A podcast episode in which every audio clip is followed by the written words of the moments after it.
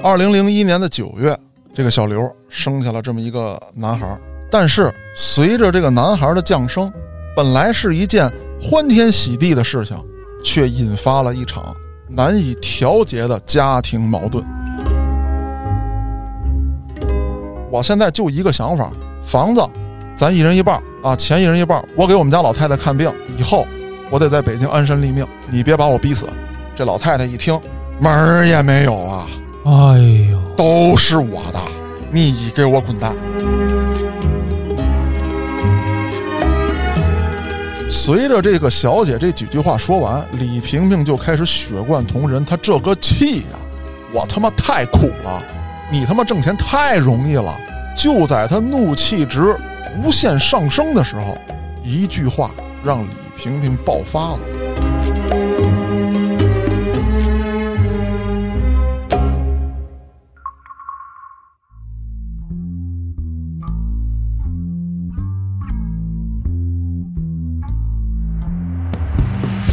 欢迎大家收听后端案内人。如果您有比较离奇的案件，愿意和我们分享，可以在微信公众号中搜索“后端组”，里面有小编的联系方式，您可以通过小编加入我们的微信群。欢迎您到群内与我们聊天互动。我是主播嘉哥。我是黑羊。我是建叔，大家好，我是小俊。大家有没有听出今天嘉哥有点有气无力啊？气也快没了，我这是群里的朋友应该都知道啊，嘉哥最近瘫痪了。嗯，有这么严重吗？不是黑老师，你你刚才说的那个是不是你心里的期盼？挺高兴的，反正今天早上起来，黑老师刚分析了一遍啊，就是为什么他如此高兴？不是我，是很多人是他妈所有人见了我，都很高兴。嗯，属于喜大普奔了吧？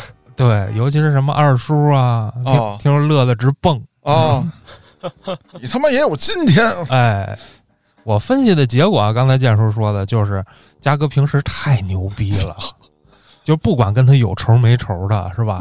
都觉得他太牛逼了。今天我看嘉哥拄一拐，我也有冲动想给他那拐踹瘸了，但是吧，踹瘸了，我操！但是吧，我就分析这心理啊，我又不敢，因为嘉哥总好的一天，你知道吧？也就想一想啊，想一想，乐一乐就完了啊，不敢付于实践。扯这么半天了，嘉哥到底怎么了呢？啊，跟大家汇报一下啊，嗯，嘉哥滑雪去了。嗨我跟挺爷不是一档子事儿啊。嗯，我是前一段时间啊训练，嗯。呃，也可能是岁数大了，然后呢天儿也凉，热身没到位，然后那天呢是跟我教练我们俩单独。嗯，啊，所以说呢就比较激烈。哦，啊，我一个大勾拳过去之后打空了，哎呦喂，哎，哦，教练咔他就闪了，转了三圈，你倒地了。差不多就这情况，就是发力过猛，嗯呃，再加上呢这个可能出拳的姿势啊，这个不太对啊，哦导致这个一下腰就拉伤了你这让我想起啥了？就是以前踢人的时候哦踢空了，啊，是吧？或者踢球，或者踢球。对对对对，天上那条腿把地上这条腿给带起来了。那后来教练怎么样？判了吗？嗨，操，判判他妈什么呀？啊，还好我教练不听节目啊，啊，教练很不讲武德。是吗？我这一拳挥空之后啊，我就感觉腰抻了一下，抻完它你不疼吗？啊你这拳头就不能护脸了，哦你，就捂腰去了还挨了顿揍。啊！过来就一顿组合拳，然后我就赶紧我停停停停停，哥，我说不行，怎么了？我说这腰疼，我他妈没打你腰啊！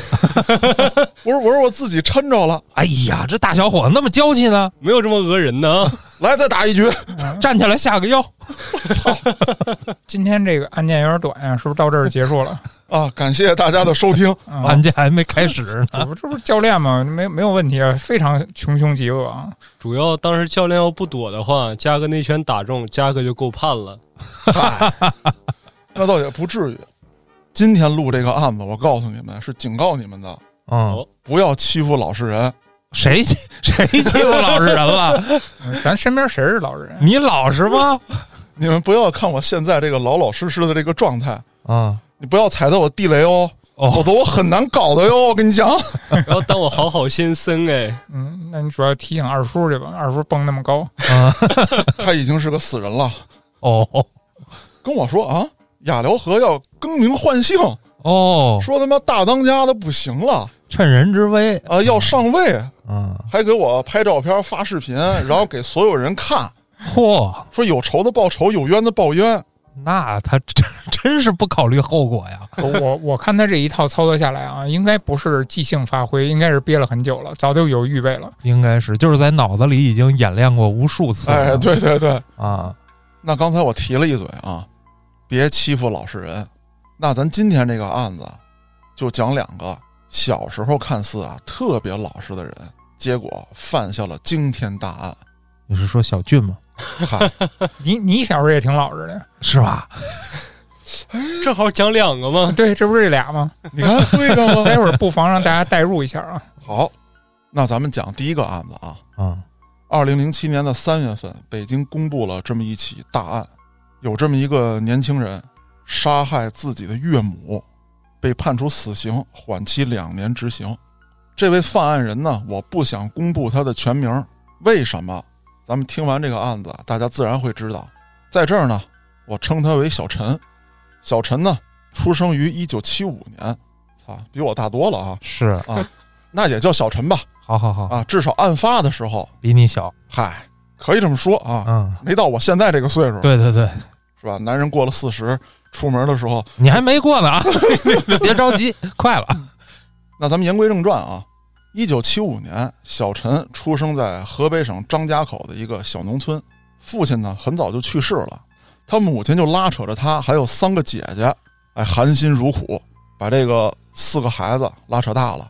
家里唯一的男孩嘛，嗯，上面三个姐姐，他呢可以说既是个宝贝疙瘩，但是又背负着家庭重任。干嘛呀？这话怎么说呢？嗯，宝贝疙瘩不用说了是啊，就这么一男孩儿，嗯，还是最小的。上面呢四个女性，一个母亲带仨姐姐，等于说四个妈呵，啊，照顾的呢可以说是无微不至。但咱又说回来，你毕竟是农村，有一些活儿还就得小伙子干。哦，唯一的男丁。对，那他一边干活呢，还得一边求学，为什么呀？想要翻身改变家庭命运，哦，你就必须得金榜题名。是，那就在这样的生活条件之下，这个小陈呢也很刻苦，嗯，哎，知道三个姐姐加上自己的母亲给自己投入这么大的精力是为什么，自己以后有一天出人头地，一定好好报答姐姐们，还有自己的母亲。哎呦，到这儿我就知道为什么要杀丈母娘了，感觉。啊啊？为什么呀？我觉得挺励志的呀。是啊，你想一想，嗯他成了之后是吧？成了家立了业了，嗯对吧？他想更多的照顾这四个女性嘛？对那，丈母娘能乐意吗？哎，啊不，其实我觉得最大的区别在于，为什么丈母娘不乐意？她是他妈的倒插门吗？哎哦，哎，建叔，你说到点子上了。啊，这就是倒插门。但是这事儿你别笑啊，我觉得倒插门倒也没什么。是倒插门就合理了。那黑老师说的那就可能性就出来了。那咱说说，他怎么就倒插门到北京了？嗯这个小陈学成之后啊，当时他学这个专业还挺牛逼，嗯，计算机。挺爷也是学这个的哎但是黑老师不一样啊，啊。他没做律师啊，嗨，你得琢磨一个时间线的问题。哦，七五年，他对他七五年出生，上大学的时候那也就是九十年代嘛，够前沿的啊相当前沿。嗯，前沿就代表了还没有能转化能力那么高。啊！前沿就代表老师也不会，所以说啊，他可以说是呃中国的第一批电脑的工程师，啊，那挺厉害的了。非常厉害。他就是在北京上的学，毕业之后自己孤身在北京打拼，哦，面试各家企业，不停的跳槽，哎，月薪呢也在不停的涨。从搞技术到弄开发，再到搞管理，出去谈生意，哦，哎呀，各种衔接能力很强。是，差不多在一九九九年的时候，他的工资就已经近万元了。我去，那个时候我印象里，我父母应该还是几千元的收入呢，我两千年的时候挣三百，啊，合理啊。他那会儿刚步入社会，他挣的也是属于低的工资啊。对，哦就是实习嘛。我呢在网上查到了这么一组数据，呃，不能说特别精确，但是相对准确。就是在一九九七年到一九九九年之间，咱们北京市的这个人均年平均工资不足一万四千元，哦，也就一月挣一千多块钱，差不多。嗯。啊，不到两千。当时的公务员工资，我记得是不算这个各种补助什么的啊，两千上下，那还挺高哎，那当然高了。那可能很多这个咱们外省市的朋友啊，不太了解这个数字的这个直观感觉。是啊，我给大家说一下啊，就是我们家这个房在两千零五年往外租的时候，就是五环外的房啊，嗯，一个月一千五百块钱，这么贵吗？他的工资是八千，我一套七十平米的房租一千五百块钱，所以说这就是这个工资比例的这么一个问题。我们家那个房为什么能租到这么贵？嗯，首先呢，这个户型好，不用交暖气费，不用交物业费，挨着地铁哦，啊，所以说它租的比较贵。那其他地方的房子呢，很可能更便宜，六百到八百，基本上在石景山就能租下一间比较不错的楼房。嗯，咱还别说平房，当时石景山还有平房，二百来块钱一个月啊，这也是比较正常的价格。那按这么算，这哥们儿当时他都不算中产了，已经算是高收入人群了。嗯，对啊，小资阶级就已经很资了。啊，所以说，对于他来说，当时他租房什么之类的，一点不是问题啊，甚至攒攒钱在北京买套房也不是问题。那问题来了，该搞对象了吧？嗯，事业你有了，小伙长得呢还挺精神，哎哎，你看你看你这个你看你这个表情啊，啊，好像在映射着什么。我觉得我离这个不劳而获的目标也不远了。你收入差的有点多，没事儿，学计算机去，听见了吗？给你指明路了啊！好嘞，小俊，别听他们的啊，你现在已经一步到位了，哦，你直接就干到了保安，是啊，我少走多少年弯路呢？就是，而且咱还得说，这个保安是什么？这个保安是博物馆夜间值班员。是，主要我要学计算机，我就离犯案不远了。嗨，晚上把那个所有的那个电控、监控全关了，是吧？对，然后第二天吴总就都没有了，没了。我一上班，哎，什么情况？下班了，走了啊。言归正传啊，刚才插了小俊几句。那咱们说回来，小陈呢，当时对自己的规划呢也很简单，我在北京立住脚跟，找一个北京当地的姑娘，好好跟她过日子。虽然说啊，这个北京是首都大城市，嗯，我呢是个外地人，但是我工资可是比你们北京的平均工资要高太多了，是，我条件还是不错的，而且我这个长相也没啥毛病。嗯啊，他理解呢，就是我要搞个对象，找个北京姑娘，这事儿不过分吧？不过分，哎，可是咱还得说，有些人啊，在当时那个环境之下，他有一些不良的思想。首先来讲，一介绍说这小伙子哪儿的呀？说是河北张家口的。嗯，哎呦，怎么是个外地的呀？那看看情况吧。一听，小伙子一个月挣万八的，见见吧。是赶上我一年了，啊，突然就觉得张家口好近啊！嗯 哎，对。可是呢，这一来二去见了不少姑娘，虽然说对他的工资、外貌都比较满意，可是，一听他家里，好家伙，张家口农村的，嗯，上头一个老娘，三个姐姐，这不行，家里人口太多。非得父母双亡吗？那倒也不是，你要按现在来说，对吧？那现在不是流行一个词儿吗？叫伏地魔，仨姐姐伏一个地，是不是啊好事儿啊？对呀、啊！嗯但是呢，现实是很残酷的。有的女的呢，就直接问了很尖锐的问题，说：“你别看你一个月挣个万八了，你跟我说实话，你每月往家寄多少钱哦，？”这个小陈啊就不好回答了，因为他呢也没有说固定的往家里寄多少钱，自己生活呢也比较拮据，想买房，目前还租着房，而且在他这个职位上，刚才我已经说了，他慢慢的呢就不搞技术了。嗯他可能要有一些这个商业洽谈，要谈项目，嗯，那就得有自己的圈子呀。维持圈子就是一笔很高的费用。嗯，打高尔夫球，喝红酒，哎，抽雪茄，哎，黑老师你好懂啊！慢慢的呢，这个小陈啊，感情受挫，就在他打算放弃找一个北京姑娘的时候，机会来了。两千年的这么一个春天，啊，经人介绍，他认识了北京市海淀区的这么一个女孩儿。嗯。这女孩儿呢，家里是北京人，父母呢也是当时海淀的这个农村户口，哦。但是赶上拆迁了，分了房。不过那个年代拆迁啊，大家不要想的就是太宏伟嗯。啊，嗯属于早期，对，就是给这一家三口分了一套房，但是父母两个人呢，因为是农民，没有土地之后呢，也就没有了收入，是啊，并且当时的这个养老保险制度啊还不完善，老两口呢也没有什么所谓的退休金，基本上的生活呀也不富裕，嗯只是说在北京海淀区有了一套房。这位女孩呢，咱们叫她小刘。小刘呢，长得很清秀，性格内向，比较温柔，不爱说话。刚一见面呢，这两个人啊，互相都挺满意。小陈呢，也不在乎这家里头，哎，经济条件怎么样。小刘每个月呢，大概是挣个一两千块钱，啊，在一个服装公司上班，正常人嘛。啊，正常人。小陈一琢磨，你看我一个月万八的，呃，跟你认识之后呢，能解决北京户口的问题。嗯解决完北京户口，咱们是不是就能利用点政策呀，在北京买一套相对便宜一点的房子？那会儿也不贵啊，按他这收入洒洒水啊。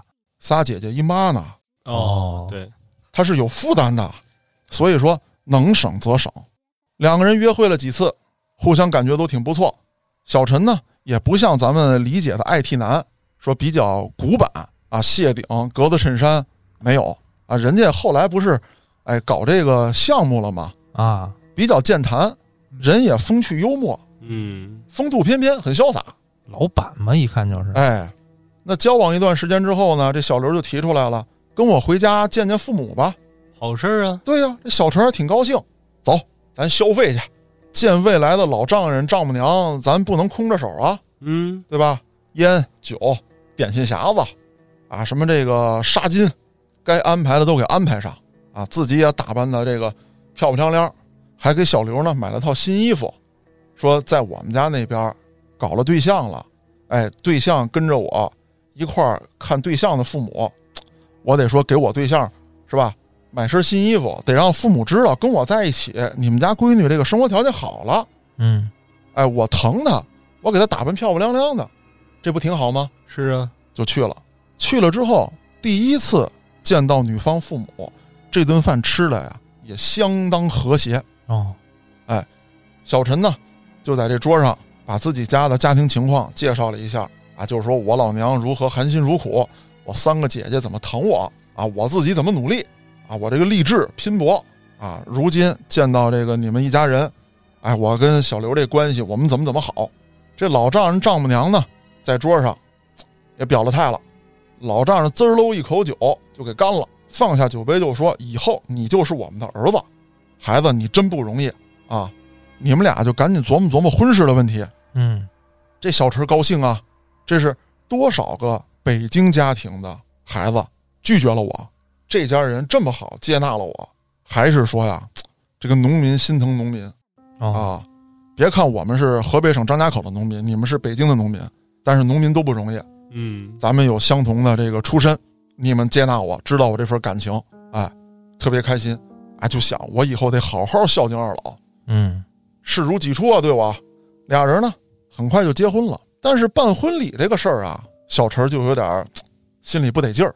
嗯本来呢，两口子之间互相商量嘛，我也不用这个女方家里出什么，你家也没有钱，是啊，对吧？我全都操办。问题来了，地方不光是地方，是先从小事儿开始的。你说两口子商量就完了呗？咱怎么拍这个婚纱？咱们婚礼请谁？是什么车？什么饭店？嗯，咱两口子商量呗。这小刘没主意，什么事儿都得问他妈，必须等他妈拍板儿。哦，妈宝女哎，啊，这妈一会儿这样，一会儿那样，哎，定好的事儿，这边小陈都已经付了定金了，要执行了，不行，改，我又有新主意。那这么一折腾，挺为难，但是婚礼呢也办了。可是你们想没想到有这样一个问题？嗯，这个，咱不说异地恋，咱说这异地婚就存在这样一个问题：你家办完了，是不是得跟我家办啊？是啊，按理来说啊，就是北方这边的习惯，咱们先男方办，再去女方家办，对。嗯，或者说呢，咱们折中一下，哪家的亲戚多，家族大，咱们先跟哪家办，然后再折回去去那个小家办去，是啊，因为可以说人少的咱们拉过来，对吧？那剩下的你再去的时候，无非就是答谢一下这个街坊四邻，还有一些这个不太近的亲戚，嗯，把他叫过来不方便，那我们回来行个礼，吃个饭，对吧？主要我随那么多礼金，我得给他收回来呀。哎，但问题来了，小刘的母亲就说呀：“我这姑娘啊，从小娇生惯养，去你们河北农村啊，太苦了，啊，到那儿办婚礼啊，这一趟又折腾，不行，受不了，不去那边办了。那哪行啊？主要他家不也是农民出身吗？可就说这话呢，为什么你农民出身瞧不起农民呢？啊，我作为北京人，我说一句话，就你北京那个地的产量，你不一定比张家口就大，嗯，是不是？比这个呀？那你想，那你这个农民的亩产，是不是就决定了你的年收入啊？是啊，那对啊，首先来讲啊，我觉得第一，你北京的占有农业用地的面积肯定没张家口大。嗯，再有一个，因为啊地理环境影响，你的亩产量可能还没有张家口的高。嗯，所以说，在大家都是农民的时候，你还不一定比张家口这家挣得多嗯，你要这么说，东北的农民最牛，啊。对人前显贵，傲立多尊。我去东北的时候，他们都不种地。哦我问他们，我说四大爷，你怎么不下地干活去？为啥下地干活我酿酒呢。种子撒下它自己长。啊？草我都不除 啊，就是这片土地今年长什么我收什么。啊，就差不多就这样。啊咱咱咱差不多打住啊！你地再大，咱也不是论这个来哪儿办的，是吧？我觉得啊，按传统，其实咱们不都是应该在男方家办吗？对呀，所以说呢，这事儿就埋下了一个伏笔。小陈呢，等于说忍了，啊，为什么呢？第一，婚前的时候，人家这话说的特漂亮，你就是我儿子，我们老两口以后得指望你。那你说，作为一个男的，人家第一次张嘴提这要求，我也拍胸脯子了，不让人家闺女受罪，那行，我忍了。再者说了，回农村老家，哎，也确实办不了那么漂亮，啊，无所谓，咱不回去办了。那我结婚头一年的春节，我带新媳妇儿回趟家，然后请十里八乡的吃个饭，咱村里开趟大席，这事儿没毛病吧？合理。嗯也不行，啊，，why？我闺女打小就没离开过我身边，这大冷天儿了，那河北张家口那多冷啊！呵，差多远啊？说良心话，确实有点冷，但是您就不指望您这闺女离开您身边了是吗？这辈子，走的时候一起带走。这话有点狠了啊！这属于陪葬行为了。啊行吧，行吧。也就没去成。后来呢，这事儿就逐步升级。本来啊，这小陈呢是跟自己公司附近租了间房，这房呢大概是在朝阳那边，租得起啊。嗯，我一个月八千块钱，我跟朝阳租个房两千块钱，能怎么着啊？我一月还有六千呢，是啊，不叫事儿。后来呢，这个女方父母就说了，说年轻人在外面挣钱多不容易啊，咱家三室一厅的房子。嗯，我们老两口住一屋，你们小两口住一屋，这还空出一个屋子，以后给孩子住。咱家富裕啊，你把那钱给外人干嘛？而且咱说了，你这上班没时没点儿的，你什么时候回来，妈都给你弄口热饭。哎呦，哎我发现他们家是真的会说话。这是 PUA 吗？听得我心里暖暖的。嗯，甭管这个小陈是乐意不乐意，老家儿把话说到这儿了，你咋办？再加上媳妇儿跟枕边的小风呜呜一吹，嗯，那就搬过来吧。咱得说，两千年左右的时候，那交通可没那么发达呢。你从海淀干到朝阳去，又没有车，是，这可是段路途呢。先开始说的挺好啊，你几点回来有口热饭？我刚才介绍了，这小陈儿这工作可不容易，老得出去应酬，啊，有的时候项目也多，得跟人谈，不定几点回家。是啊，一回来晚了，你就看吧，这老两口可不像当初说的那样了。这么晚回来，一家人都睡不好觉，在外头干嘛呀？嗯，多大买卖呀？是不是？也没看你这两年这工资往上涨多少啊？哦，反正这话老勺叨着，是正八经吃饭吗？跟谁呀？几个男的，几个女的呀？全是女的呀。哎，那就不回来了。是啊，这也没办法。这个小刘的母亲呢，后来就跟小刘说：“你把他钱都收上来，别让他出去跑去，不好好跟家。男人就得以家庭为重。这男的你老撒出去，那就没了，就飞了嗯啊！你这小线儿你得老拽着他，稍微一活动点，你得勒勒他，把他往回拽拽。你得作为女人啊，得守住自己的家，要不你当女人你干嘛呢？这他妈是手术家吗？这他妈手术了一只鸟吧？哎操！我突然想起首歌啊，算了，不唱了。我就像那一只被你囚禁的鸟啊！小陈儿心里头也难受啊。每个月啊，刚才说了，搞对象的时候万八的，嗯现在就一万多了。哦，这一万多的工资，每月给五百块钱零花钱，哎呦，那姐姐们呢？管不了了。那我挣那么多干嘛呀？这老两口说了，我得替你们攒着。北京你可不知道，养一孩子多贵。哦，咱家现在这个情况，你是顶梁柱，把这钱都散出去了，以后有了孩子，你这笔钱你没有，我看你着急不着急。再者说了，谁家没个马高凳短的？你们年轻人不会攒钱，搁妈这儿你放心，这也没辙嗯啊。咱得说最尴尬的是什么情况？我刚才说了，他有圈子呀。嗯黑老师也做了比喻了，雪茄、红酒、高尔夫，是不是？五百 啊？什么五百？五百块钱，你跟人玩这局是啊，你五百块钱，你可能你找我来差不多啊，不是牛逼的都是蹭？嗨，牛逼的不花钱，那不二叔吗？就打车可能五百不够。啊，这事儿啊，它就是一个因果关系，嗯，你不去处关系，慢慢的关系就疏远了，是，你钱就挣不着，就跟我似的。哎，不好弄啊。嗯，我现在也是这样，哎，你俩加一块儿一千了。那就越活越憋屈啊。慢慢的，孩子怀上了，哎，可以说，对于他这个难受的生活吧，添了那么一丝色彩。为了这个孩子，小陈呢又重新的啊鼓起斗志去拼搏，嗯在外面是越来越累。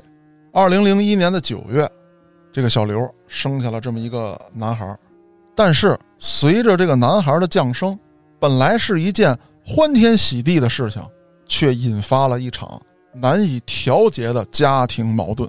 这孩子姓什么？啊，啊，这个有点过分了吧？按理来说啊，咱也甭说这个重男轻女不重男轻女，就是说你整个中国的这个习惯嗯，随父姓，对呀、对吧？这小刘他妈妈说了，不行，你是倒插门进来的，这孩子得随我们家姓。不是我倒不想插呢，你逼着我插的呀。是啊，我刚才也是捋了一下，我操，对呀这我这个倒插门被安排的明明白白的，我这主要他插什么了呢？我我插我我我插我插什么了？我拿一万多插进去的，我 这事儿呢就闹得不可开交，是老丈人也跟他打，是丈母娘也跟他打，媳妇儿天天哭哭啼啼啊，说我们家对你那么好啊，你在北京无依无靠，我们收留你又如何如何的啊，你这封建思想啊，就说你们这农村人，你们就是有这封建思想，怎么就不能跟这个母亲的姓呢？说那个你们这农村人，我有点绷不住了。刚才还比地呢，更刺激的一句话，一下扎到了这个小陈的肺管子上。嗯，我就看不起你们这外地人。哎哎呦呦，哎呦，那就只能犯罪了。可即便如此，小陈呢，为了这个家庭和谐，为了以后的孩子，他又忍了。那不是那姓儿就跟他姓刘了。可不就是吗？随着就姓了刘了。我操，这小陈别的不说啊，太他妈能忍了。嗯，问题在于，你光忍了这边不说，你还有母亲呢。人家那个奶奶这边一听说孩子出生了，叫什么呀？长啥样啊？抱过来让我瞅瞅啊！嗯，嗯，要求不过分吧？不过分呢。不同意，啊，啊，连看都不让看啊！不行，不能回河北农村啊条件太艰苦了。啊！对，太冷，啊，不是那夏天回去呢，不行，那夜风吹着孩子，哎呦，啊夏天喝张家口多他妈舒服啊！操！哎，那你把他接过来不行吗？把老家儿哎，就说到这儿了。小陈也有了一步计划，我一定得把母亲接过来。而且他当时来北京打拼的时候，立下的就是这个誓言：啊，对呀，我要在北京混好了，把母亲接过来。然后姐姐那边有什么事儿啊？虽然说该嫁人嫁人，但只要是跟我张嘴，我绝对义无反顾、义不容辞。于是乎呢，就下定决心买房。这些年我也攒了不少钱了，嗯，我一直没花，我一个月一万多，我花五百嗯，买房。那丈母娘能给你啊？丈母娘一听说他要买房，破天荒，好，咱买。嗯，写闺女名儿是吧？哎，哎嗨，这东西你拦得住他吗？嗯，小陈也琢磨了，行，写闺女名就写闺女名，我们俩是两口子，我愿意跟她好好过，我的什么都可以给他，只要你别掺和就行。哎，以后这房子下来，我们小两口过我们小两口的日子啊，钱到时候我就能自由支配了。只要你闺女脱离了你的视线，时间一长，我们夫妻恩爱，她就不受你控制了。哎，你别说啊，就这方法，它还是一出口，我至至少能摆脱这老两口了哈。对，嗯刚才说了，这房慢慢的盖好了，但是入住呢，你不得放放吗？是，毕竟是新房啊，咱得装修吧。这老两口说了，装修我们可没钱，你自己想办法吧。钱呢？没有啊，你天天白吃白喝呀？啊，我们老两口白伺候你啊？嚯，你心怎么那么狠呢？没教养。是我怎么这么狠呢？嗯，然后这小陈就琢磨了，我他妈每天下了班回家刷碗、洗衣服、擦地，这都是我的活儿啊！你们累什么了？孩子不是你生的，谁给你带的呀？我可以让我妈过来带孩子呀。那农村老太太会带孩子吗？给孩子摔着，回头学一口张家口话。哎呦，行了，我早就想犯罪了。不是，关键这种家庭矛盾，你这说不清楚，说白了，就剪不断，理还乱。关键是还能过，我就特别不理解。这不小陈就忍到那一步呢吗？说这房我什么时候能住了？哎，而且可能小陈儿跟小刘他们夫妻俩本身没矛盾，哎矛盾全来自于这个老家儿老太太。对，刚才不说了吗？其实小刘就是没没主见，没主心骨。对，嗯那装修咱得解决吧？怎么办呀？找同事哥们儿借呗。咱还真别说，小陈这两年呢，处下的朋友还真不错，哥几个东拼西凑，给拿了十万块钱，哦，说把房子装了吧。哎，连装修再买家电，这十万块钱呢，反正是搂住了，慢慢还呗。还钱可也是个问题，他钱被控制了。嗯对，五百，啊！还到下辈子，然后这哥几个也说了，说你也别着急，知道你家里这情况，我们呢也不是说某一个人一下哐叽给你杵了十万，这是一大窟窿，这两万、那三万、那一万，不就哥几个给你凑的吗？谁家也不缺这一两万块钱。你想啊，小陈交的这个朋友，他的那个圈子经济条件也不会太差，嗯，说白了，你三万块钱俩月工资呗，不也就差不多这样吗？所以说他们也不在乎，啊，你就什么时候有什么时候给就完了。家里最重要，别因为还我们钱，你再打一架去，不值当。所以说这几个哥们儿啊还真不错，房子装修好了，这小陈的母亲呢就老见天催着呀，要见孙子，从老家呢给邮了双虎头鞋，想让孩子穿上，给拍张照片。这不挺好吗？对呀、小陈儿回去就找丈母娘去了，哎，说那个穿上吧，我妈想看看，拍张照片。这脸啊、拉的跟长白山似的那么长，拍吧拍吧拍吧，就那破棉花，回头再给孩子脚弄过敏了，嗯，谁知道干净脏啊？穿上拍张照片，赶紧就把鞋给脱了，然后这鞋就让这个他们家这个老丈母娘送给搞卫生的了。哎呦，说你看见没有，也就他们要这东西，自己本身就没收入，也不咋地，也没文化，也没教养，还说出这样的话，也就他们要这东西，你还看不上人家搞卫生、搞保洁的，都说了没文化没教养。那也对啊，嗯也不能对他有太高的期望。嗯，按理来说，这事儿不往好方向转了吗？房子能住了，给自己妈接过来，亲家见面了，吃个饭吧。这顿饭吃了也不痛快，小陈他妈呢就老想抱孩子，这老丈母娘呢就把这孩子攥手里就不让抱，哎，死活也不同意。这妈心疼儿子，说我别给找事儿了，是吧？儿子又跟人家住着，忍了算了。小陈呢，就跟自己媳妇提出来，说咱不行，晚上咱一块儿啊，这个回咱自个儿家去。媳妇儿也不去，啊，小刘他母亲不让，说那屋里都甲醛，你过去吸去啊，不行，这不就带着自个儿妈就回到新房这儿了。这老太太呀，是晚上怎么琢磨怎么觉得不对劲，哎，心里不舒服能舒服吗？啊。而且这席间呢，还出了这么一档子事儿。一看这老丈母娘对自个儿亲妈这样，小陈就忍不了了，喝了点酒，借着酒劲儿，就跟这个老丈人、老丈母娘啊，在桌上就吵起来了。这不当妈的看了心里更别扭吗？说你看我刚来，就给儿子找这么一大摊子事儿。可这老太太不知道，这都是多年积压的呀。老太太干出一绝事儿来，我走吧。哦，儿子喝多了，跟家睡觉。老太太大晚上的就出了门了，哎呀，要去火车站。老太太这么多年第一回来北京，不会打车，那肯定的呀。不知道怎么走。可这老太太还真就有两下子，一边看公交站牌，一边随打听，愣走了一夜，走到北京火车站了。小陈半夜起来的时候，发现自己母亲不在了。他当时第一时间就想到：“哎呦，我妈是不是要走？”这事儿他猜出来了。可是老太太没手机，刚才我又介绍了，也不认识北京的情况，这上哪儿找去啊？赶紧自己就下楼打听啊，问问周围的人，什么收破烂的呀，什么早清这清洁工啊，有没有见着一老太太？又给自己哥们儿打电话说，赶紧给我到什么长途汽车站、这个火车站给我找去啊！总算啊，在北京站的这个售票处找到了正在排队的老母亲。此刻，小陈的情绪是完全绷不住了，但是再三挽留之下，母亲也是含着泪坐上火车回了家了。本来这件事儿啊，就已经绷到了一个极限。嗯，这老丈母娘又干了一件，就是绝对超乎常理的事情。嗯，小刘原来交过一男朋友啊，咱们暂且叫他小峰。这小峰呢，是北京一个普通的公务员。当时俩人搞对象的时候，我介绍了啊，公务员工资两千块钱左右。这老太太呢就觉得小峰挣这工资啊，太他妈少了，啊，你跟我闺女也差不多，男的必须得比女的挣得多。嗯，再一个，你公务员能有什么出息？你熬到什么时候，你才能挂个掌？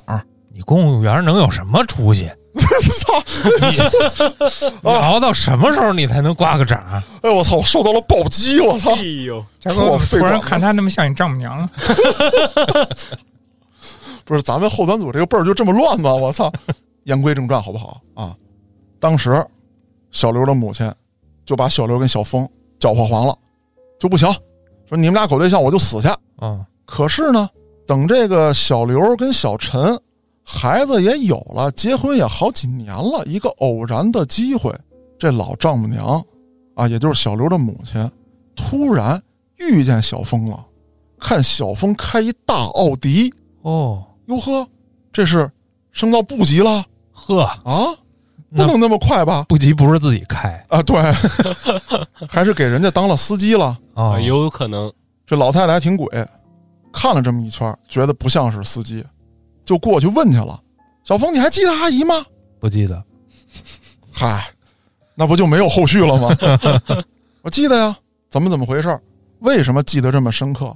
小峰也恨他，啊，哦，是因为这个是他对搅黄的呀。你给我搅和黄的呀。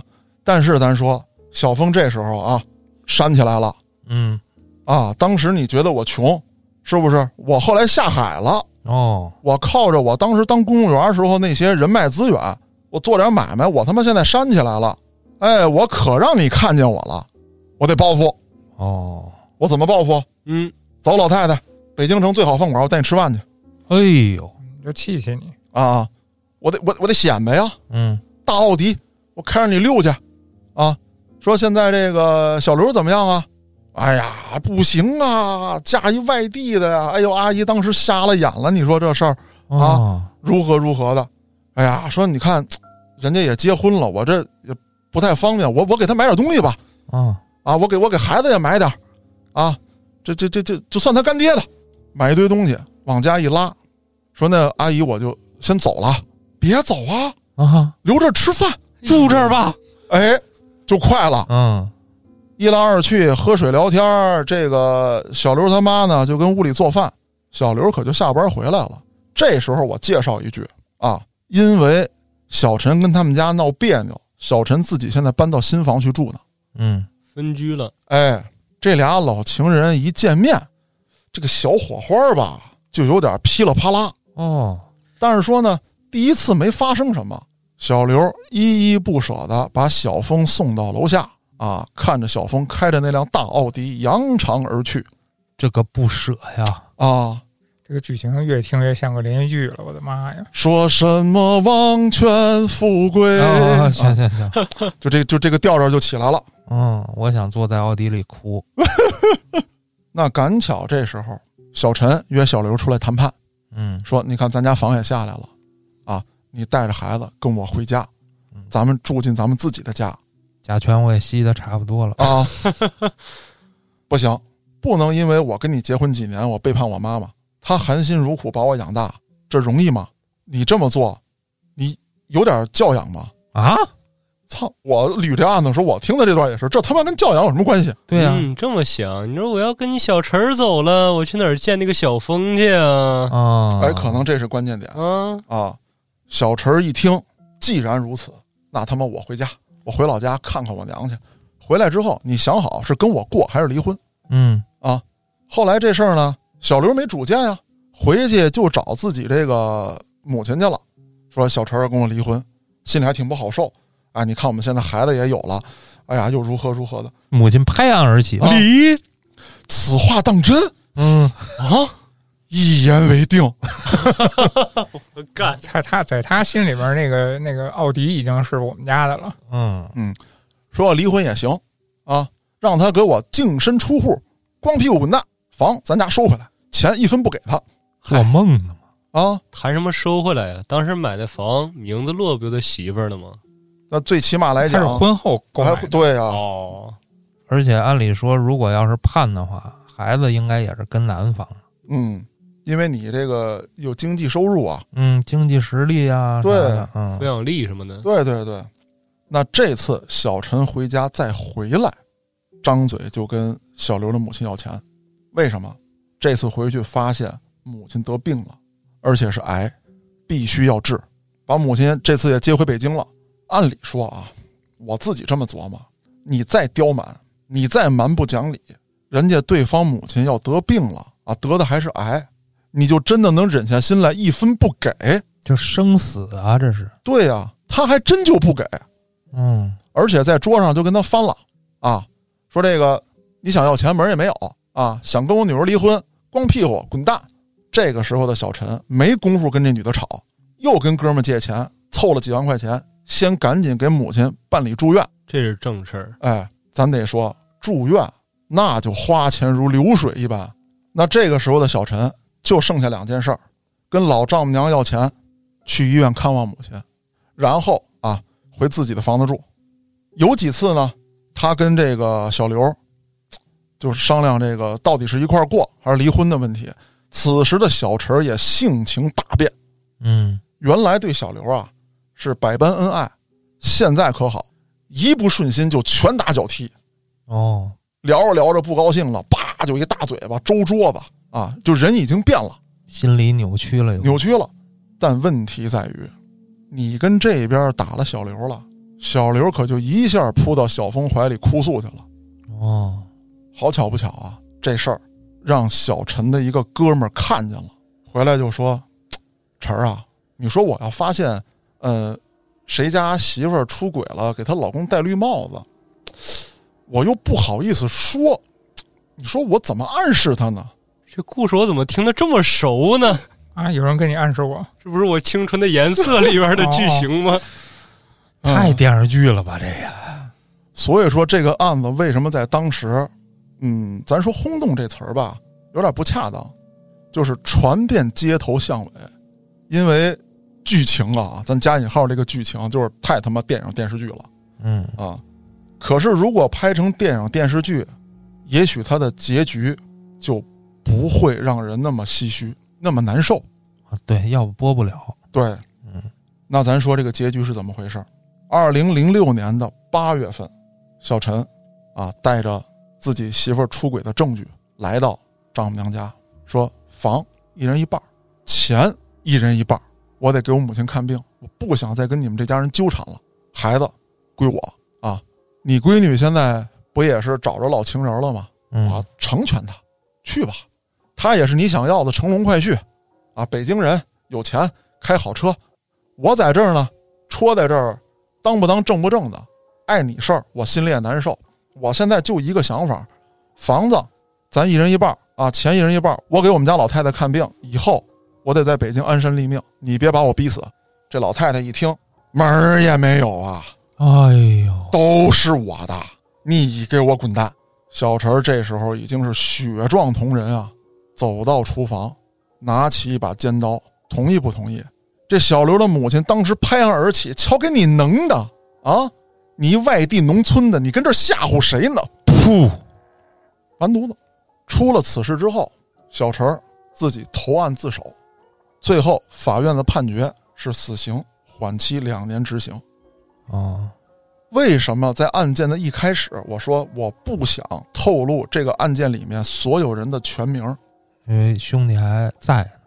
对他们家这孩子还在呢，哦，这按理说他也应该还在呢。啊，对，他也应该还在。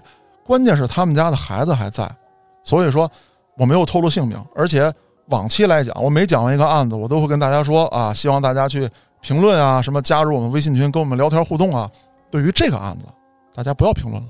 嗯，也不要聊天互动了，逝者已去。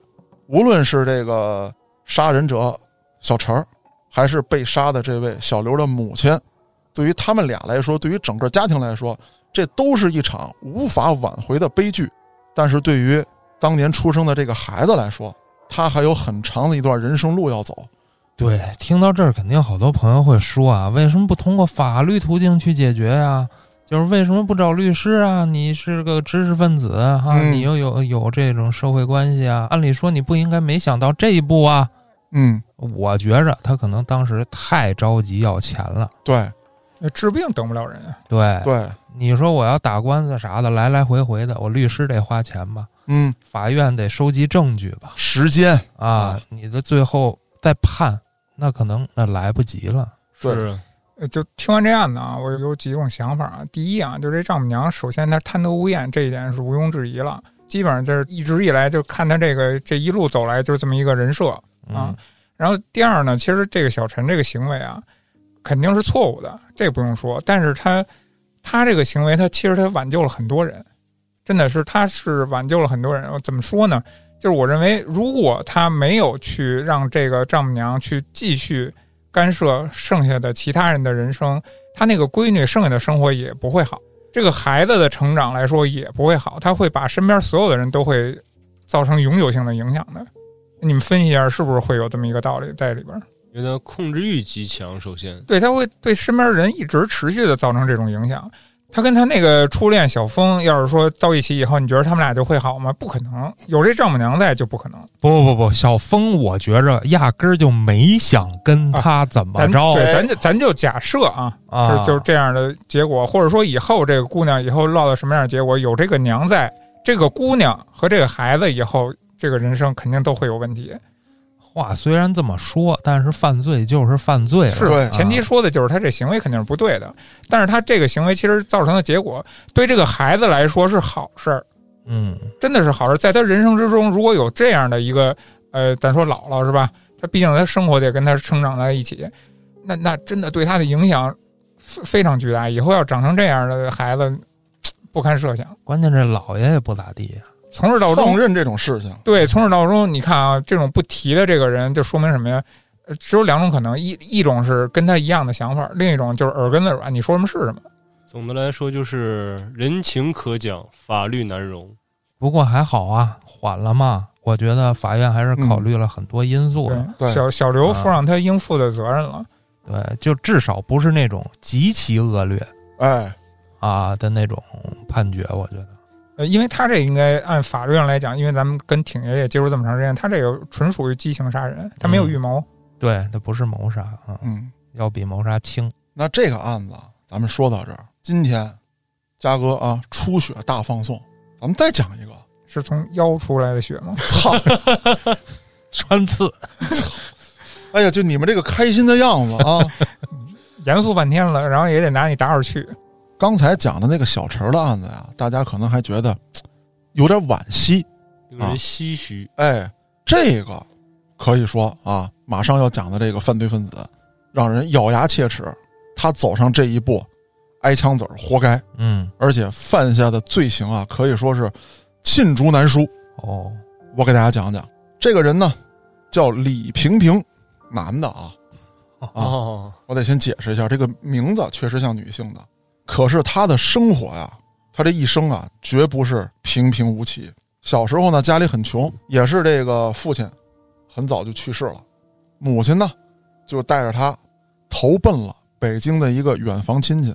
这远房亲戚呢，表面上看非常和善，说来吧，这都是亲戚，这个家里有困难了，顶梁柱不在了，我我得管你们。我这儿呢也没有说太富裕的，但是在北京给你们一个落脚点，给你们找间平房，你们呢也就别挑肥拣瘦了，咱也就这条件，住去吧。听着挺仗义的呀。啊，这娘俩呢，感恩戴德，就拎着行李大包小包的住进了这间北京的郊区平房。一到这儿看这环境啊，我勒个去呀、啊，还不如我们老家那村儿呢。嗨，哦，在一条臭水沟子边儿上，有这么一间漏风的平房。小俊应该懂啊，砖砌墙分两种，一种是二四，对啊，还有一种呢，还有一种平垒吗。哎，那房子就是薄的那种。等会儿您俩懂了，我们怎么办呀？小俊解释一下，就是这种房子，它首先是什么呢？它首先结构不稳定，容易损坏；其次夏暖冬凉，啊，哎，这么一个宝地。对对对，就是你看咱那个砖，一般盖房子的时候啊，一层横的，一层竖的，啊，两块压两块，那么盖上去，这比较结实，比较厚。墙呢自己本身也带一定的保温性。平垒就是什么呢？呃，咱们看那个城墙那城砖没有嗯啊？当然那是大个儿的啊，咱家那红砖头，哎，就一层，哎，叠着压着缝往上砌一捅就漏啊，啊，对薄是吧？一般垒院墙拿那个垒，讲究点都不这么干。对，啊，他那屋子呢，就是这么一间屋子，屋子上头呢没有瓦，铺了一层防水布，拿这个砖头给压上。哎呦，哎，可以说呢，你打远一看，这房子就是歪的，那咱推了，重新垒吧。这不是没钱吗？啊，啊，屋里这地呢，就是这个铺的砖，哎，碎砖，盖房剩下那碎砖跟地上铺着。娘俩呢，拾掇拾掇这屋子，旁边就是臭水沟。一到夏天，我的妈呀！啊，那都别呼吸。就是晚上的时候啊，这妈妈都得拍拍这个李萍萍，看是不是给毒死了哎呦，还有各种蚊虫。对对啊。就是怎么讲呢？就是这个，就蚊帐啊，你打远一看黑的，啊，你以为这家人不爱干净脏呢？你进了一抖笼，那蚊子呜飞了 哎呦啊，，蚊帐苍是白的蝇吧？啊，什么都有，反正是啊啊，蚊虫啊，就铺满了。那这就导致什么呢？李萍萍从小啊挨欺负，你没爹，外地来的，住这么破，一身臭味儿。你想，那住臭水沟子边上，那能好得了吗？你晾件衣服、晒件衣服，那不就是在熏蒸吗？是啊，啊，嗯，就给他起外号，欺负他，就谁见了他都葫芦一下，甚至到什么份儿上？你比如说我老牛嗯，啊，加上这个李萍萍，我这刚打完老牛啊，正踹他呢，叭叭照脑瓜子一顿葫芦瓢。老牛看见这个李萍萍过来，一擦鼻子上那血，照李萍萍一脚，当，嘉哥，李萍萍来了，哎呦喂，就大概是这么一概念啊。平时挨欺负的见着李萍萍就跟见了救星一样啊，就最底层的还要底层。啊，就食物链最底端啊。那咱说了，像这样的孩子呢，你也别想着有什么学习呀、或者什么之类的，反正凑凑合合把这个九年义务教育就给上完了。免费呀，上完了之后呢，也没有什么太好的归宿，学个车本儿，嗯，开个出租车吧。九年义务教育完了就开出租了？啊，那倒也没有。对，年龄不够啊。对他呢也是年龄不够，然后工厂呢也不要他，就打点散工呗。嗯，哎，今天这儿干会儿，明天那儿干会儿，搬个砖，哎，反正也是苦命孩子，是，到哪儿呢都挨欺负。他心里也比较自卑啊，说 没学历，没老家护着，外地来的，从小呢也老挨欺负。只要说能挣点钱给口饭啊，我能忍啊，出把子力气的事儿。这人啊，活着最重要，面子啊、尊严啊，那都是说能确保活着的前提之下，你再争的东西。嗯这一来二去呢，时间也就不短了。他的梦想就是觉得当时北京开出租车挺挣钱，嗯呃，我得整一出租车开。后来也是托关系啊，花钱混了这么一个出租车司机。哦，可是这李萍萍开上出租车之后，心态可就变了。啊，为什么这么说呢？就是这李萍萍打上学到后来做短工，一直跟北京郊区，没见过北京什么样。没见过大城市，说白了，对，这可好，一脚油门踩到底就杀进了二环。哎呦我去，嗯，这这这天上一脚地下一脚啊！这不至于吧？咱这二环里没啥呀。你得这么想啊，你在郊区一栋那个非常高的大楼都没有啊。哦，你想，咱们这儿这两年才有点什么这高大的商场那高大的商场，以前星座就是最大的了。按理说应该是从郊区路过 CBD 到二环的时候。嗨，哎呦，我在这儿啊，必须得解释一下，刚才没有交代太清楚。李萍萍开出租车的这个年代，也是上世纪九十年代。那就是什么都没有啊。哎，可是不一样啊！上世纪九十年代，可有了天上母舰了。哦，这个三里屯儿也是初见雏形的是啊，灯红酒绿那可是有了的。街边都站着郭哥。不是，哎，人家啊，是这我特能理解。就在这个世纪前两个月，我刚从内蒙过来的时候，我看着那个首钢工厂，我就想哭。呵，那你来晚了我说：“咦，好大呀 你来早的时候还冒烟呢。”啊！你来晚了。你早的时候，我去，他还在生产的时候，啊，啊，你站在里边的那个感觉，热，不是 觉得自己渺小。对说说实话，说实话，最原来那个首钢还生产的时候，最壮观的景象是给我留下印象最深的是什么？是那个呃，厂子下班以后，从那厂子里边骑车的大队伍。啊，哦。浩浩哎，荡荡。那个那个真的挺壮观的，那个人真的不是一般的多。我最震撼的还是焦化厂和那个高炉，我就那个铁水，不是你进去过呀？我进去过呀，那你是真牛逼！我还真的，我长这么大还真没进去过。我也没进去过我。进去过，你进去过？关了多长时间？溜进去的，溜出来。嗯，对，咱就说放到今天，我看到这些我还觉得壮观，可想而知，当时这个萍萍看着，他心里肯定是很震撼的。总总之吧，是受到冲击了。嗯，对，在这儿呢，我还得介绍一句，就是他听老司机说呀，说你晚上进城拉活去，拉得多，那这个时候比较就差异更大了。嗯，那郊区黑不溜秋的一片啊，在九十年代的时候，北京城里边那真的是灯红酒绿啊，霓虹闪烁。为什么我特意提到灯红酒绿？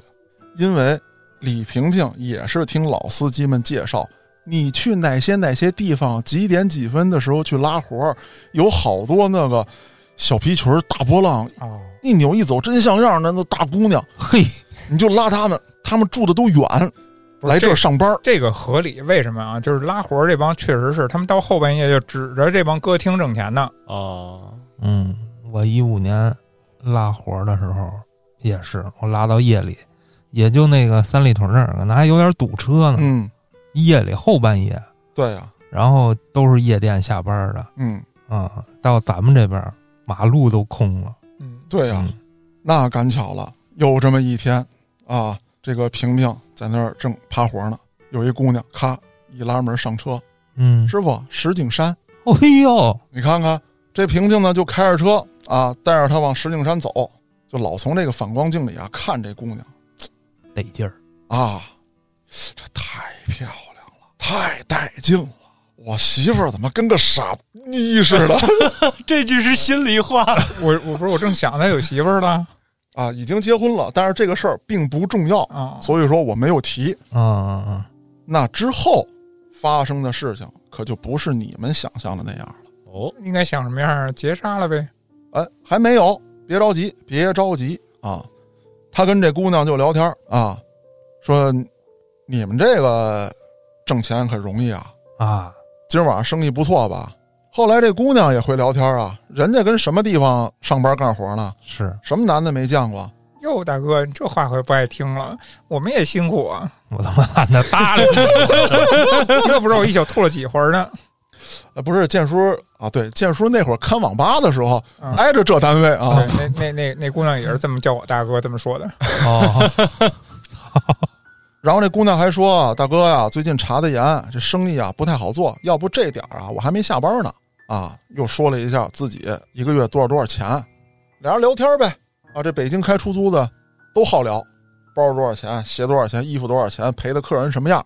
快到地方了，这萍萍问了一句：“说你这个一次多少钱啊？”五百。怎么着，大哥有想法？就给这李萍萍留了一串电话。一串电话，一串电话号码啊，不是是个卖手机的，怎么都像那钥匙。说有需求就给我打电话。那这李萍萍呢，后来就也不知道出于一个什么心态，嗯就迷恋上这个拉这些三陪女了啊，别的活不拉，白天跟家睡觉啊，哦就晚上拉他们。拉着拉着，有一天就想起这女的了，打一电话，我有需求，嗯来吧，我今儿正好查的严，没买卖呢，我接你去吧，啊，到我那儿去。就这么俩人一商量价，从石景山接上这女的，就奔着北京某郊区他所租住的小平房去了。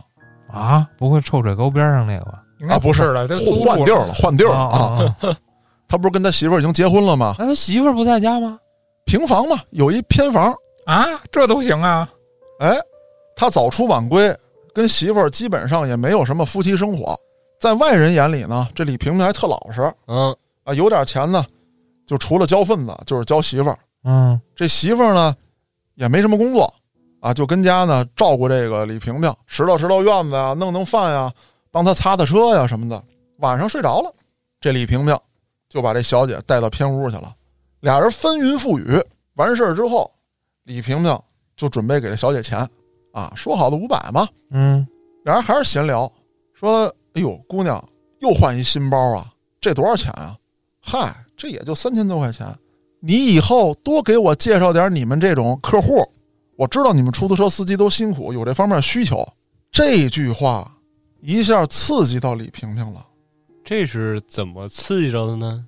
我这么分析啊，嗯，第一，李萍萍会觉得这可真是个婊子，你刚跟我上完床，就让我给你介绍别的客户。他他怎么着？他还想谈感情啊？哎，这就有点意思了。我跟你说，他虽然在嫖，他也知道自己在做一笔金钱与肉体的交易，嗯，但是呢，他可能涉世未深，这方面呢还没有完全接受。他总觉得在这一刻，这个女人是属于我的。嗯，一日夫妻百日恩。嗨，高尚了啊！这个一日五，百，百日得多少钱？哎嗨这个角度还是非常刁钻，百日一般都谈包的，啊，对，还是黑老师有生活。没有。得提报价了。向黑老师学习啊，嗨，这是一点。再有一点，我操，这一个包两三千，他跟我这么一伙儿啊，也可能是因为我时间太短，他就挣了五百。我操他大爷！我天天一睁眼欠人两百嗯啊，，我得交份儿钱啊！怎么想怎么恨得慌。仇富心态，你们来钱怎么这么容易？这真不是仇富心态啊，大哥，这也算吧。他们来钱容易，他钱多，他怎么不愁那大款做生意的呀？不是没够着吗？不是，这就是觉着啊，你也是普通人，我也是普通人啊，你通过出卖一些东西，你就可以很容易的过得比我好。他不是觉着别人努力得到了挣的钱，他心里不平衡，而是觉着都是别人得的太容易了。对跟他都一样的人，凭什么？行行，你说服我了，你不是出租车司机吗？有生活有体验啊，啊！凭什么呀？嗯，心里就越想越气，这个难受啊！嗯然后呢，这个三陪小姐呢，此时还言语攻击，说：“哎呦，大哥，你别看我们这个我们也挣不了几年钱，人总有老的那一天。我现在趁着年轻啊，我就得多挣。嗯，随着这个小姐这几句话说完，李萍萍就开始血贯同仁。她这个气呀，我他妈太苦了，你他妈挣钱太容易了。就在她怒气值无限上升的时候，一句话让李萍萍爆发了。你腰也不行啊！哎，我操！这 冷静。这姑娘站起身要走的时候，撂下这么一句：“哟，大哥，你们家这是什么味儿啊？”哦呦，哎，一下就想起小时候了。对，你想啊，他这出租车司机往车上一坐就是一天，嗯回到家可以说是又困又累，那有点汗味儿，有点脚臭味儿，其实很正常。嗯，这姑娘非说这么一句，想起来了，一下就扑向了这姑娘。这姑娘正背对着他呢，薅着头发，捂着嘴就摁到床上了，这双手就掐在了这姑娘脖子上。这姑娘就开始蹬腿，听了康昌这么一折腾，好家伙，刚才翻云覆雨的时候都没这动静大。嗯，这李萍萍的妻子可就醒了，一推偏房，本来是来捉奸的，因为这动静，它确实是床的动静啊。是啊，是，一推门，老李你傻眼了，后半句话没说出来，就看这姑娘这脸憋得跟那紫茄子皮似的，哦，那还有救他没救。哦。李萍萍的妻子就傻愣愣的站在边上，没敢阻止李萍萍。为什么？李萍萍歪头看了他一眼，当时眼中是饱含杀气。是别回头带我也给宰了。哎，就是一般人看到这种场景，首先也是愣在那儿吧。他把这女人掐死之后，就跟自己的媳妇儿说：“回屋睡觉。”媳妇儿老老实实的就回到了屋里。接下来，李萍萍开始分尸，非常麻利的把这人连砍带剁，把血放干净，装在大麻袋里头，搁进自己的后备箱，内脏剁碎了，喂了家里的两条恶犬。哎呀，之后呢，他就把这些尸体碎块分了好几个地方抛尸，尤其是他把这颗人头连夜开车扔进了他小时候住的那个房子边上的那条臭水沟里。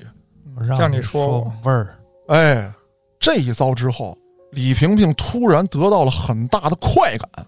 嗯，之后啊，他就每隔一段时间拉完这个小姐留电话，然后约到自己的这个租住的小平房里，先翻云覆雨，再给掐死，再分尸，并且呢，他还把小姐身上带的这些什么金银首饰、什么包啊、表啊这些东西嗯，送给自己媳妇儿，你带着穿。哎呀，这不难受吗？等于这媳妇儿已经默认他这行为了呗。嗯，因为你想一开始没阻止，然后你后边也没劝说，到现在基本上还收了赃物了。嗯，而且据警方后来对他媳妇儿的审问，他媳妇儿还交代过，有几次作案，他还帮着李萍萍拿凶器啊，包括这个摁着这个被害人，他后来都参与进来了，不仅仅是知情不报这点事儿了。嗯，那后来这个事儿是怎么被警方发现的？因为北京在那一时期啊，就老有这个失踪的这个，就这个职业的女性，嗯，那他们的习惯呢，就是在某一时刻比较固定的几点到几点会去打车，就问那块儿的出租车司机，就这么三问两问，很容易就锁定了李萍萍。刚开始李萍萍还不承认，啊，家里头也没有发现什么这个，就作案现场啊，或者说尸体啊什么的这些没发现处理得还挺干净，啊。查的还是不仔细，我觉得。对反正就两种可能性嘛。嗯，那第一步先审问啊，李萍萍是咬紧牙关不说话。后来呢，人家警察会问啊，嗯，啊，就每天就重复那几个问题。李萍萍突然有一天说：“他们找不着了，跟我有什么关系？”警察当时就拍桌子了：“我们什么时候说他们找不着了？嗯，我们只是问你认不认识他，你怎么知道他们找不着了嗯，？”此刻，李萍萍的心理防线就被一下击溃了，不但对自己的犯罪事实供认不讳，还交代了当时在北京香山地区有这么一处人家，啊，就因为李萍萍看他们家有钱，也是这人啊打李萍萍车回来到这儿下车，啊，甩了李萍萍几句，他不爱听了，一把火给人家房烧了。嗯，当时这是一个悬案，没查出来，直到这次他被捕才交代了这起案件。那后来没得说，李萍萍挨了枪子儿，他妻子判了死缓。那这个案子与上一个案子相比，我觉得这里面这李萍萍丝毫没有值得同情的地方。嗯，但是也是有原因的，嗯，就是他小时候的经历。对，实际上他可能小时候就已经扭曲了，嗯，但是在这个道德底线的这个禁锢下，他还维持了一个正常人的状态，对，直到有一天把这个火儿给点了。没错。那么今天特意拿出这两个案子来说，为什么与前一段时间这个悍匪系列呀，包括这个呃黑恶势力系列啊、不太一样？突然跳出来说这么一期嗯啊，也是想嗯跟大家分享一个什么呢？我们生活中啊会有诸多的不如意啊，包括最近呢很可能呃很多人压力会比较大，嗯，也是看很多短视频当中呢，大家这个情绪都不太好。对，但是无论大家经历什么，我觉得千万不要说冲动。我不想说一句老话，就是你什么事儿忍忍都过去，忍是忍不过去的。嗯，我们遇到问题，总要去想它的解决方案啊。